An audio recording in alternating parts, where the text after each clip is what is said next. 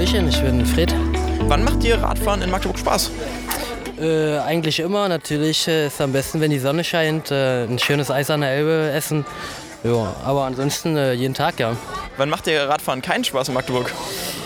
Ah, na, Regen kann es äh, einen vermiesen und äh, wenn besonders viel Glas auf der Straße liegt, ja.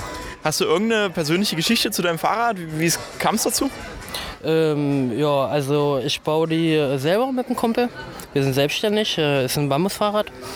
Und äh, ja, wir haben es mal im Fernsehen gesehen, konnten es uns selber nicht leisten und haben halt angefangen, äh, selber welche zu bauen, ja.